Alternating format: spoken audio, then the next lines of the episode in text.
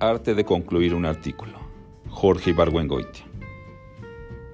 Una señora francesa, comentando mis artículos, dijo, a veces la idea es buena, pero la chute siempre falla. Me fui corriendo a ver un diccionario. Chute, lo que siempre me falla, es más o menos un pensamiento afortunado en que termina una pequeña composición en verso. En buenas palabras, el final. Esto no tendría importancia, continuó mi crítica si no fuera porque según Boileau, en una obra corta como son tus artículos, la chute es todo.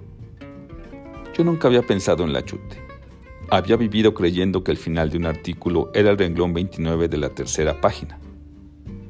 A decir verdad, estos pensamientos sobre la chute de mis artículos son la primera observación en cuestión de forma que me han hecho. Todos los demás peros que me ponen se refieren al fondo.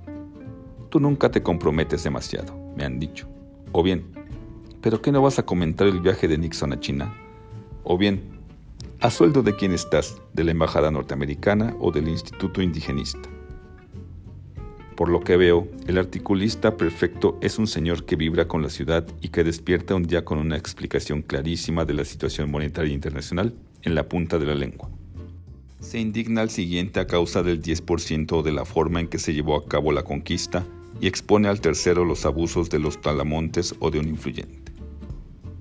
Yo, en cambio, en vez de vibrar con la ciudad, explicar, indignarme y exponer, estoy sentado frente a mi máquina pensando en la chute.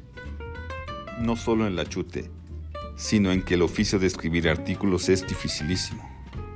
Para que se vea la magnitud de esta dificultad, voy a contar lo que acaba de pasar. Voy caminando por una calle oscura, pensando en que va a tratar el artículo del día siguiente, cuando paso frente a un restaurante y miro para adentro. Entre el vaho de los cristales puedo distinguir a unas 20 personas que acaban de salir del cine y están comiendo tacos. Allí hay varios temas. Efectos del taco en el desarrollo de México, sociología del taco, cómo es que el taco pasó del patrimonio de los humildes a ser alimento aceptado en la mejor sociedad, el taco como único nexo de unión entre los mexicanos y, por consiguiente, base de nuestra nacionalidad. El taco como instrumento de opresión y causa del retraso social, y muchas veces mental, de la mujer mexicana. Diferentes clases de tacos, dorados, flautas, sudados, etc. Nostalgia del taco. Cómo los tacos son cada vez peores. Pero esto no es todo, porque lo que veo no son solo tacos, sino también al grupo de personas que se han reunido con el objeto de comérselos. Los hombres llevan patillas, bigotes, barbas, greñas, suéteres de tortuga. Las mujeres abrigos, pantalones acampanados, botas.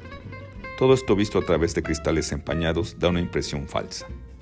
En vez de saber que lo que uno está viendo es el interior de un restaurancito típico y relativamente exitoso de la Ciudad de México, siente uno que es San Petersburgo a fines de siglo, que el lugar es taberna y que los que están allí sentados son personajes de Dostoyevsky.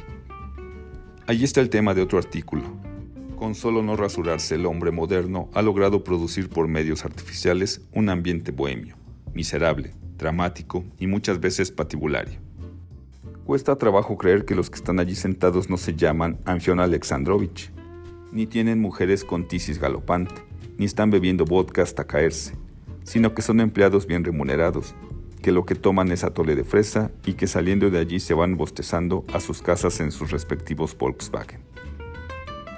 Pero al llegar a este punto de mi observación, comprendo que todavía hay material para otro artículo, costumbrista, porque entre los barbones que están sentados hay dos antiguos compañeros de escuela míos, uno de ellos llamado Pepetón, que le agregó a su apellido un Dela, rasgo de una generación, y otro, arquitecto, que dice sabroso, refiriéndose no a la comida, sino a los materiales de construcción, rasgo de los arquitectos. Y ahora viene la chute. Chute.